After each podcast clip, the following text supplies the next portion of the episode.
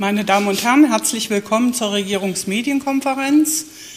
Frau Ministerin Taubert hat heute in der Kabinettssitzung zum Thema Einkommenssteuererklärung für viele ja ein Reizwort. Aber es gibt ein durchaus erfreuliches Ranking, wo Thüringen gut dasteht. Aber ich will gar nicht vorgreifen. Frau Taubert, bitteschön. Ja, ganz herzlichen Dank, äh, meine Damen und Herren. Ich finde, wenn wir eine gut ausgestattete Gesellschaft haben wollen, mit Lehrerinnen und Lehrern, mit Polizisten, mit einem Justizvollzug, der klappt und natürlich auch äh, mit vielen äh, Unterstützung im Kommunalbereich, dann fällt es gar nicht so schwer, die Einkommensteuererklärung zu machen, weil sie ja für einen guten Zweck ist. Und äh, welcher ihrer ist, das können Sie ja letztlich auch sich selbst aussuchen. Klar, die Steuererklärung ist jedes Jahr fällig, vor allen Dingen äh, die abhängig Beschäftigten bilden ja einen Großteil der Einkommensteuerpflichtigen, auch bei uns im Freistaat. Und unsere positive Nachricht ist, dass wir diese Einkommensteuererklärung, die Sie als steuerpflichtige Person abgeben, dass wir die schneller bearbeiten können und Ihnen je nachdem, ob Sie jetzt Erstattung bekommen, das ist immer das Schönste, oder eben auch Nachzahlungen machen müssen. Das ist etwas weniger schön für Sie, äh, dass wir die schneller abarbeiten können. Und damit ist dann oftmals auch, ich habe mir das von Steuerpflichtigen sagen lassen, auch das Gewissen dann gut beruhigt. Ne, man hat es eingereicht, man hat es abgerechnet und man hat auch die Rückmeldung. Wir haben im Jahr 23, ich, ja, okay, hinter mir.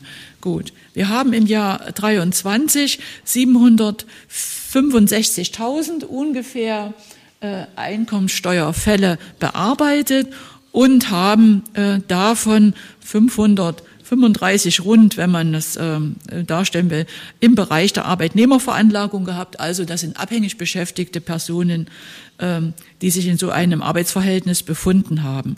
Im Bereich der Gewerbetreibenden ist die Veranlagung 232.000 gewesen. Da sind auch Selbstständige sowie Land- und Forstwirte dabei, die steuerlich so geführt werden.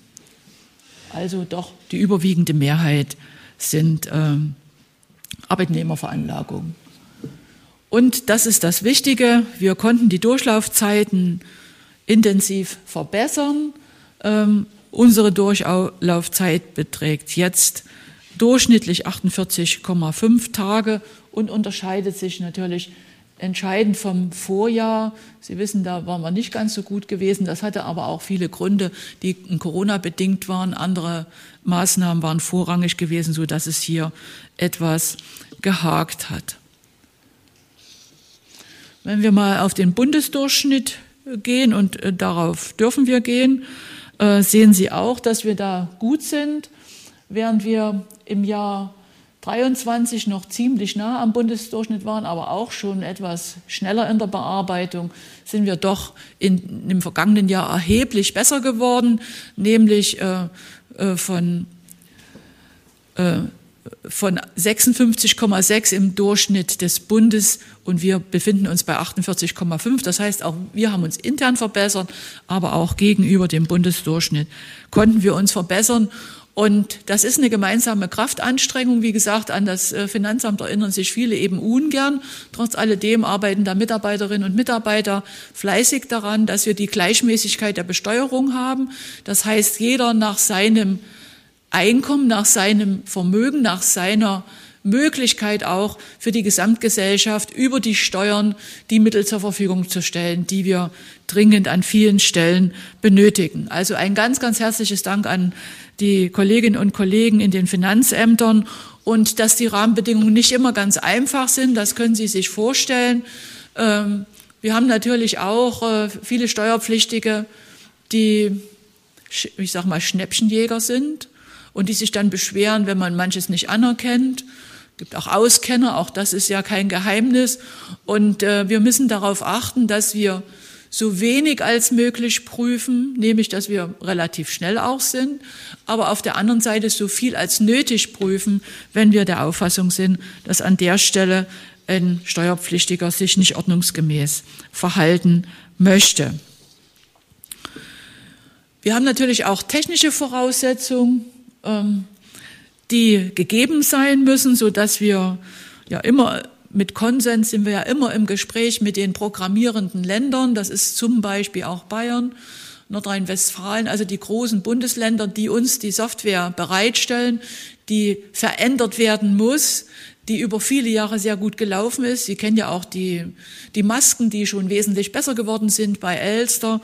Und ähm, dahinter, was sich dahinter verbirgt, das muss natürlich auch gemacht werden. Und deswegen ist auch mein Appell immer an die, an die Bundesregierung, Bundestag, dass man nicht Dinge, die nicht in die Steuer gehören, dass man die nicht auf die Steuer ablädt. Ne? Es gibt ja immer mal Energiezulage und diese Zulage. Wir haben jetzt die Investitionsprämie, die auf Bundesebene äh, ausgedacht wurde und wo man sagt, das können dann schnell mal die Finanzämter mitmachen. Aber äh, das Steuerprogramm ist eben nicht darauf ausgelegt, eine Zuwendungsbehörde zu sein. Das soll es auch nicht sein. Wir sind eine Eingriffsverwaltung und deswegen wollen wir uns auch auf die Abarbeitung der Steuerfälle konzentrieren. So, hier sehen Sie auch eine, wie ich finde, gute Zahl. Rund 187.000 Fälle sind voll maschinell veranlagt. Und äh, das zeigt schon, dass die Digitalisierung in der Finanzverwaltung stetig fortgeschritten ist. Das ist nicht so aufregend. Am Ende habe ich den Eindruck auch, dass die meisten es Voraussetzungen, dass natürlich die Steuerverwaltung schon immer digital war und auch bleiben wird und sich auch anpasst. Aber wir haben fast 20.000 Fälle mehr in dieser vollmaschinellen Abarbeitung und natürlich sind das überwiegend Arbeitnehmerfälle, ne? also wieder der abhängig Beschäftigte, die abhängig beschäftigte Person, die äh, hier von dieser ähm, Situation auch gut Gebrauch machen kann. Die sogenannten Autofälle, die wir hier haben, das sind die Fälle, die einfach durchlaufen. Ne? Das heißt, äh, der Steuerpflichtige oder wer auch immer das für ihn gemacht hat, hat eine Steuererklärung über Elster oder ein Hilfsprogramm abgegeben und an der ist gar nichts zu beanstanden. Also entweder alles gut gemacht oder wenig zum Absetzen, wie man schon schön sagt.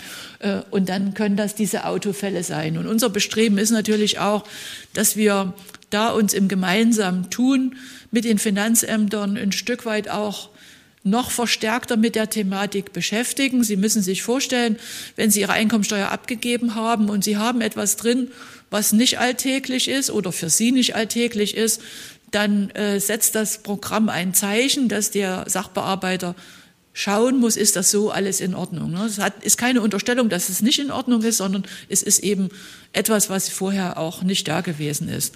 So. Und nur wenn das nicht der Fall ist, dann läuft der Autofall sogenannt durch.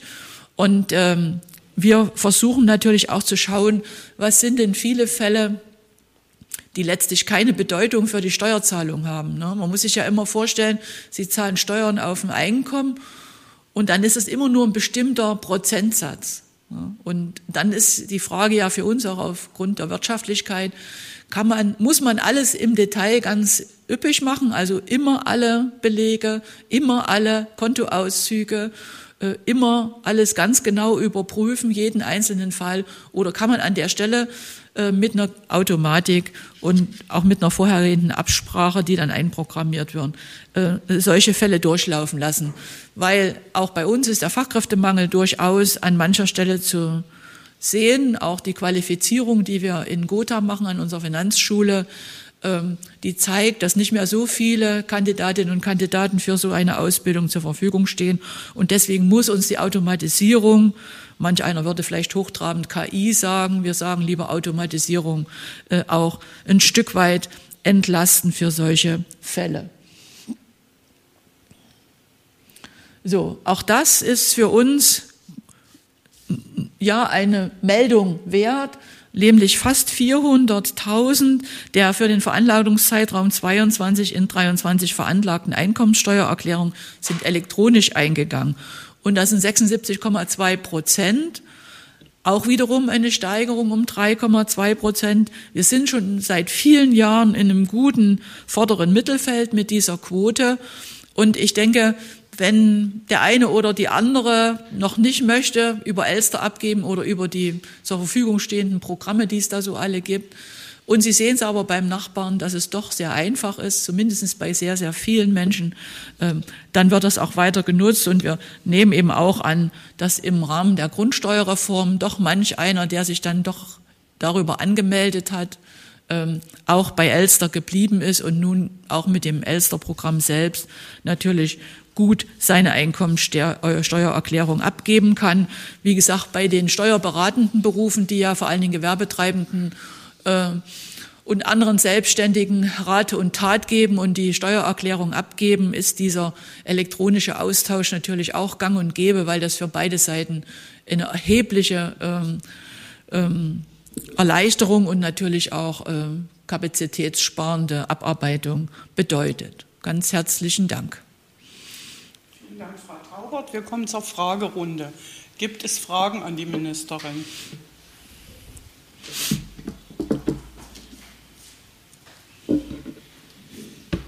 Frau Rote, dpa, bitte. Ich habe noch mal eine Nachfrage zu, äh, äh, wieso ist das schneller geworden mit der Bearbeitungs, äh, mit den Bearbeitungszeiten? Also liegt das nur daran, dass es digitaler geworden ist und äh, äh mehr Leute halt äh, elektronisch abgeben? Oder ist es auch so ein demografischer Effekt, dass es insgesamt weniger Steuererklärungen gibt? Oder insgesamt weniger problematische oder was auch immer? Nein, die Steuererklärungen werden ja mehr. Die werden ja nicht weniger weil wir viele abhängig beschäftigte Personen haben, die in den Ruhestand gehen, damit in der gesetzlichen Rentenversicherung oder auch privaten Rentenversicherung sind und erstmalig selbst als Steuerpflichtige aufgefordert werden, eine Steuererklärung abzugeben. Also äh, Sie haben, wenn Sie von der arbeitenden Bevölkerung ausgehen, ist das eben ein Irrglaube, weil wir doch äh, doch ein gerüttelt Maß an Beschäftigten haben, die keine Steuererklärung abgeben müssen und auch nicht abgeben. So, deswegen werden es mehr Steuererklärungen.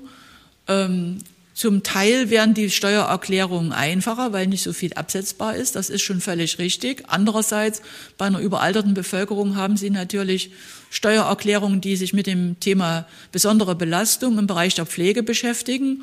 Und wie gesagt, wer schon mal sowas für seine Angehörigen gemacht hat, der weiß, dass da viele Dinge zunächst mal beizubringen sind, damit auch klar ist, äh, diese außergewöhnlichen Belastungen ähm, durch die Pflege, die fallen auch an. Und die führen dann sicherlich zum Teil auch zu einer Steuerbefreiung, äh, gerade bei hochaltrigen Personen, die in einer, in einer sehr starken Pflegegruppe sind. Wenn die bisher Steuern bezahlt haben, dann ist oftmals die Belastung so stark, dass es keine Steuern mehr zu zahlen gibt. Also fallen auch jetzt mal statistisch gesehen ein paar raus. Aber unsere Anstrengungen sind eben nicht nur in dem digitalen Bereich mehr zu machen, was gut gelungen ist, sondern dass wir eben auch ähm, bei der Abarbeitung mit bestimmten Rahmenbedingungen unseren Mitarbeiterinnen und Mitarbeitern Vorgaben gemacht haben, ähm, worauf man ganz besonders achten muss und worauf man nicht so den Schwerpunkt legen muss, weil es eben letztlich bei der Besteuerung keine Rolle spielt. Ne?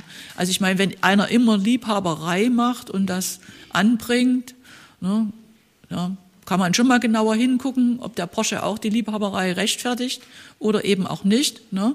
Aber bei den meisten ist das nicht so. Ich denke, die inner, ähm, innere Verteilung der Arbeit und eben auch ähm, der Fokus auf äh, die etwas schwierigeren und komplexeren ähm, Steuererklärungen, das ist der Schlüssel dafür gewesen. Und natürlich auch, das hatte ich am Anfang erwähnt, wir haben natürlich auch durch Corona durchaus Verschiebung im Bereich des Anfalls, aber eben auch im Bereich der Abarbeitung gehabt, weil da andere Faktoren mit dazugekommen sind, die zusätzlich noch mit ähm, bearbeitet werden mussten. Wolfgang Henschel, MDR.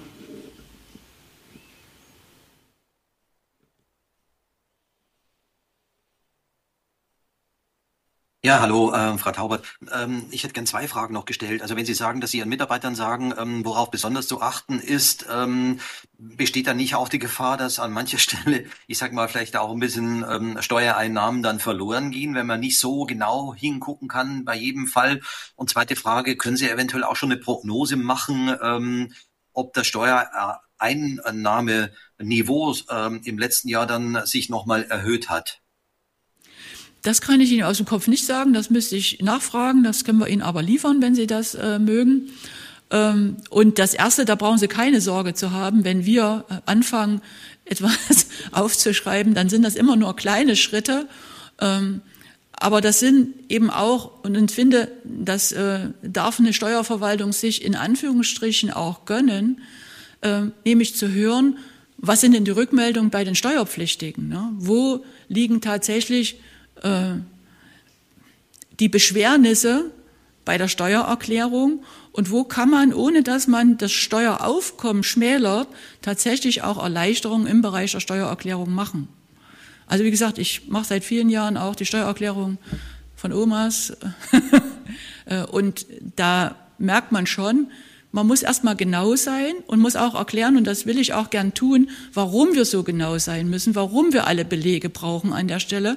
Aber auf der anderen Seite muss natürlich auch geschaut werden, zum Beispiel, ob diese Person nach dem, was man weiß aus der Steuerverwaltung der vergangenen Jahre, überhaupt in der Lage sein wird, wieder Steuern zu bezahlen. Gibt es weitere Fragen? Frau Rothe hat noch eine Nachfrage. Äh, Frau Taubert, Sie hatten in so einem Nebensatz, also es gibt so äh, äh, offenbar ja dann nicht so wenige Steuerpflichtige als Schnäppchenjäger, die allen möglichen Krempel da angeben, was sie äh, an Belastungen, auf, äh, Ausgaben, was auch immer haben. Ist das sehr verbreitet oder ähm, äh, wie, wie, wie kommen Sie auf diesen Satz und können Sie den ein bisschen er erklären? Ich kann den Satz nur so nicht aus der Steuerverwaltung heraus erklären. Ich kann den Satz nur erklären, was Leute einem so am Stammtisch erzählen, wenn sie denn schon zwei Glas Bier inne haben und nicht merken, dass die Finanzministerin daneben sitzt. Und äh, da ist das mit den Schnäppchenjägereien doch ein sehr verbreiteter Sport. Gell? Der, der mag sich im Bereich der Steuer nur ganz wenig auswirken. Ne? Und trotz alledem ist manch einer froh, dass er doch nun endlich mal bei der Steuer jemanden oder was absetzen konnte, wovon er gedacht hat, dass das nie möglich ist. Ähm, ich rede ja gar nicht vom straffälligen Rahmen. Ich rede davon, was man so alles auch machen kann. Hm, Steuergestaltung ist ja durchaus was, was äh, auch äh, steuerberatende Berufe für das Gewerbe als Aufgabe haben. Ne? Also bemüht sich auch der normale Arbeitnehmer, das eine oder andere dann doch so abzusetzen. Das zeigt aber auch, Frau Rothe, dass wir uns bemühen müssen. Wir hatten vor ein paar Monaten oder kann ein Jahr her sein, mal eine Veranstaltung bei der Deutschen Steuergewerkschaft, mit der Deutschen Steuergewerkschaft hier in, ähm, in Thüringen. Und ähm, da ist auch auf, von der Steuergewerkschaft, von den Bediensteten eben auch darüber gesprochen worden, was können wir denn auch an Steuererleichterung machen. Also nicht, dass man mehr Steuern, also weniger Steuern bezahlen muss, sondern dass wir nicht mehr alles absetzbar machen. Ne? Weil wir machen uns sehr viel Arbeit. Der Nutzen ist lange nicht so groß wie der Aufwand. Und, ähm, und deswegen und auch, wie gesagt, weil wir äh, mit dem Personal haushalten müssen, ist es natürlich wichtig, auch im Bund und mit den Ländern darüber nachzudenken, gibt es denn auch Dinge, die mal bei der Steuer absetzbar waren, die man zukünftig nicht mehr absetzen kann. Ne? Das, weil das, das sind Minibeträge, sowohl für den einen wie für den anderen. Das ist einfach nur eine Sache, da hat man politisch mal gesagt, dann Sie können die Haushalthilfe zum Beispiel nehmen. Ne? Das war ja mal so ein Ding. Da ging es darum, die Schwarzarbeit zu bekämpfen. Und deswegen sollte äh, die Haushalthilfe absetzbar sein. Und jetzt frage ich Sie, ist das jetzt wirklich dringlich notwendig oder ist das dringlich nicht notwendig? Nicht dringlich notwendig. Und solche Dinge, äh, die, die sind da mit ähm, in dem beredet worden. Und ich finde auch, wir können uns bei der Steuer bestimmte Erleichterungen vorstellen, was nicht mehr eben angerechnet werden kann, ähm, was man aber vielleicht auch mit den Freibeträgen, die werden ja auch ständig angepasst, dann auch grundsätzlich klären kann. Aber wir sind im deutschen Steuerrecht, beklagen alle, aber keiner will was hergeben, auch kein Cent. Äh, wollen wir unbedingt eben alles absetzen und das muss ganz fein ziseliert sein und da kommt noch der dritte und der vierte, der sich ungerecht behandelt fühlt und der dann äh, da ähm, bestimmte Dinge eben anspricht, die auch auf fruchtbarem Boden fallen. Und wie gesagt, die Jahressteuergesetze, die werden nie kleiner, die werden nie dünner und die dazugehörigen Einkommensteuerhandbücher, die sind so dick, also fast fünf Zentimeter. Das heißt, ähm, wenn wir so überwiegende Teile haben, auch äh, bei der arbeitenden Bevölkerung, wo das überhaupt keine Rolle spielt auch. Also die, weil die kommen nicht zum Absetzen an solchen Sachen. Da muss man schon gucken, ob man da über die Jahre mal ein bisschen eine Erleichterung hinbekommen kann. Gibt es weitere Fragen? Frau Rothe. Äh, wenn ich darf, noch ein anderes Thema, Hochwasserhilfen. Äh, das äh, wird viel jetzt in den letzten zwei Wochen immer mal. Ähm, Gibt es da jetzt schon eine Vereinbarung in der Landesregierung, was man mit diesen Orten da in Nordthüringen, wie man da den Menschen helfen könnte? Ähm, oder ist es noch nicht so weit? Wir haben ja an unterschiedlichen Stellen das Hochwasser gehabt, aber es ist richtig, dass im Nordthüringen einzelne Gemeinden ja sehr stark betroffen waren oder stärker betroffen waren. Nicht nur vom Hochwasser, sondern auch vom Grundwasser. Das ist ja, denke ich, ausführlich auch in der Öffentlichkeit schon besprochen worden äh, von Seiten des Ministerpräsidenten. Ähm, wir schauen natürlich darauf, ähm, welche Schäden gibt es. Zum einen gibt es Schäden, die, wofür wir als Freistaat in gar keiner Weise zuständig sind. Wir haben aber natürlich auch Schäden, die zum Beispiel dadurch verursacht wurden, dass äh, Flächen überschwemmt worden sind. Also wir sagen ja sonst Retentionsflächen, aber da kann es auch äh, das Ackerland ja betreffen. Da muss man gemeinsam schauen, wie kann man den betroffenen Landwirtinnen und Landwirten helfen, äh, wenn sie dann äh, über eine gewisse Zeit auch nicht nur einen Verlust an Saat, sondern eben auch ähm, nicht mehr bearbeitbar für eine Weile von Jahren haben. Ähm, da muss sich die zuständige Fachministerin kümmern zunächst mal, was ist da an Möglichkeiten. Wir müssen natürlich auch schauen, was die Versicherung an sich zu bezahlen haben. Wer also eine Versicherung hat, der wird sich gerade mit Hausrat und äh, Haus, Hausversicherung zunächst einmal an die Versicherung wenden. Und es wird natürlich auch im Bereich des öffentlichen, ähm, der Öffentlichkeit, äh, der Gemeinde Schäden geben, Straßenbau und dergleichen, könnte ich mir vorstellen. Ich kann, äh, also genau weiß ich nicht, was alles dort an Schäden aufgegangen ist. Da werden wir uns im ganz normalen Förderbereich bewegen müssen, ob man da äh, Förderung vorziehen muss, um äh, eine, ja, um eine tatsächliche Befahrbarkeit, Begehbarkeit von öffentlichen Wegen und Plätzen wiederherzustellen. Also wir versuchen uns zunächst mal im Rahmen dieser Dinge zu bewegen. Es steht noch aus, dass die Bundesregierung auch mitgeteilt hat, dass sie sich an bestimmten Schäden beteiligen möchte. Wir kennen es von 2013, wo wir vom Hochwasser sehr stark, viel, viel stärker als äh, dieses Mal äh, betroffen gewesen sind. Auch unheimlich viele Haushalte sehr, sehr stark betroffen geworden waren. Da haben wir andere Hilfen gehabt. Wir kennen das aus dem Ahrtal. Und äh, es war ja angedeutet worden, dass so ähnliche Hilfen mit einer 50-50-Finanzierung durch Bund und Länder wieder aufgelegt werden soll. Darauf warten wir, aber wie gesagt, da werden wir dann unseren Beitrag natürlich auch leisten äh, als Freistaat, äh, wenn dann solche Hilfen klar einkategorisiert sind und an Möglichkeiten, also an, an die Betroffenen dann auch gegeben werden können. Vielen Dank. Herr Henschel, MDR, noch mit einer Frage. Herr Taubert, äh, noch eine Nachfrage zu einem anderen Thema. Da hat meine Kollegin Simone Rote schon drüber geschrieben am Wochenende nochmal zum Thema Grundsteuererklärungen.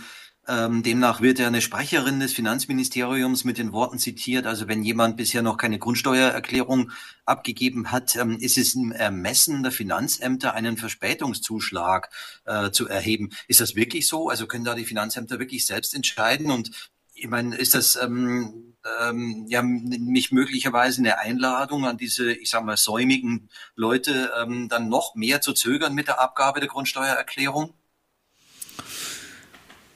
Also zunächst mal entscheiden die Finanzämter immer und nicht die Finanzministerin. Ähm, das ist eine Besonderheit, äh, die oft nicht wahrgenommen wird, aber bei Steuersachen entscheiden die Finanzämter im Rahmen ihrer äh, Zuständigkeit. Da kann die Finanzministerin zwar bestimmte grobe Richtlinien vorgeben, aber im Einzelfall ist es immer eine Einzelentscheidung. Und jetzt kommt es ja darauf an, warum hat jemand nicht abgegeben? Ne? Gibt es, Sie haben, wie Sie es gesagt haben, ne, gibt es also Personen, die sagen, dem Staat gebe ich das nicht. Ähm, wir werden auf jeden Fall die Grundstücke schätzen, also keiner entgeht ja der, der Frage. Wir werden auch darum bitten, dass die Mitwirkung weiter ähm, äh, also geleistet wird. Aber wir haben natürlich auch eine Reihe von Grundstücken und gerade das sind ja jetzt die schwierigeren äh, Grundstücksangelegenheiten, die jetzt noch liegen, wo wir manchmal gar keinen Ansprechpartner haben. Ne? Es gibt auch Grundstücke, von denen wissen wir nicht, wer ist der Eigentümer. Und wie gesagt, also diese Säumniszuschläge, das macht das Finanzamt im eigenen Ermessen. Ähm, und meist natürlich äh, nach Aufforderung, wenn wir Betroffene kennen äh, und der Bitte, dass sie sich doch an dieser Grundsteuererhebung auch mit beteiligen. Also Säumniszuschlag gibt es nicht gleich, sondern wenn dann jemand gar nicht mitarbeiten möchte. Ich halte das auch für gerechtfertigt. Es ist für viele ein Aufwand und ich habe erst dieser Tage wieder äh, gehört, dass einer mit 60 Personen in einer Erbengemeinschaft land- und forstwirtschaftlicher Fläche ist und äh, jetzt ist, haben wir in Anführungsstrichen die falsche Erbin angeschrieben. Ne? Das können wir natürlich nicht wissen, weil alle Erben sind. Ähm, und da sagt der eine, ich habe mich aber drum gekümmert und jetzt äh, wird die Frau angeschrieben, die kenne ich gar nicht und die anderen kenne ich gleich überhaupt nicht, die da noch im Grundbuch stehen. Ähm, das sind so Dinge, wo man, sage ich mal, mit guter Kommunikation aus den Finanzämtern heraus doch zu einer Mitwirkung kommt. Es gibt keine weiteren Fragen. Dann wünsche ich allen Frau Rothe. Simone Rothe, dpa. Es war offenbar am Versehen die Fragemeldung. Und ich darf mich bei Ihnen bedanken für die Aufmerksamkeit. Wünsche allen eine schöne Woche.